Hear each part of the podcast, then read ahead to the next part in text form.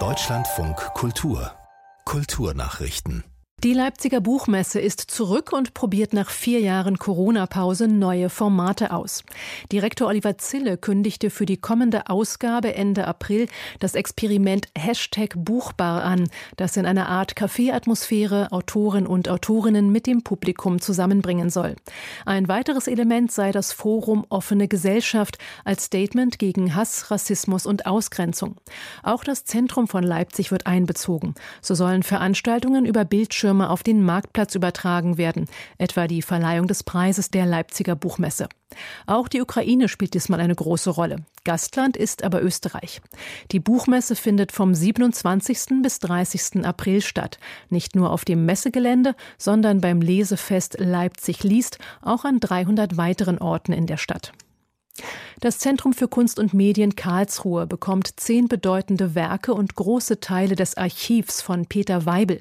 Der 78-Jährige gilt als eine zentrale Figur der europäischen Medienkunst. Die Arbeiten, die nun für das ZKM angekauft wurden, entstanden zwischen 1968 und 1993. Sie zeigten somit entscheidende Phasen im Schaffen des Österreichers, teilten das Land Baden-Württemberg, die Stadt Karlsruhe und das Medienmuseum mit. Das Archiv enthalte Fotografien, Zeichnungen, Manuskripte und Skizzen Peter Weibels sowie etwa 300 Videos, Filme und Tonaufzeichnungen. Vor ihrer Rückkehr nach Nigeria wird ein Teil der Benin-Bronzen mit einer Röntgen-Computertomographie digitalisiert. Die staatlichen Museen zu Berlin versprechen sich davon unter anderem neue Erkenntnisse zur Herstellungstechnik der Kunstwerke.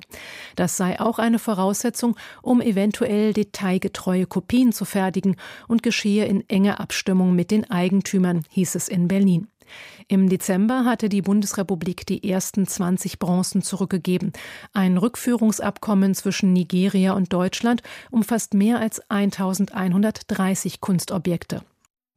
Maskenmüde im Abendlockdown. Rund um die Corona-Pandemie sind mehr als 2500 neue Bedeutungen, Wörter und Wendungen entstanden.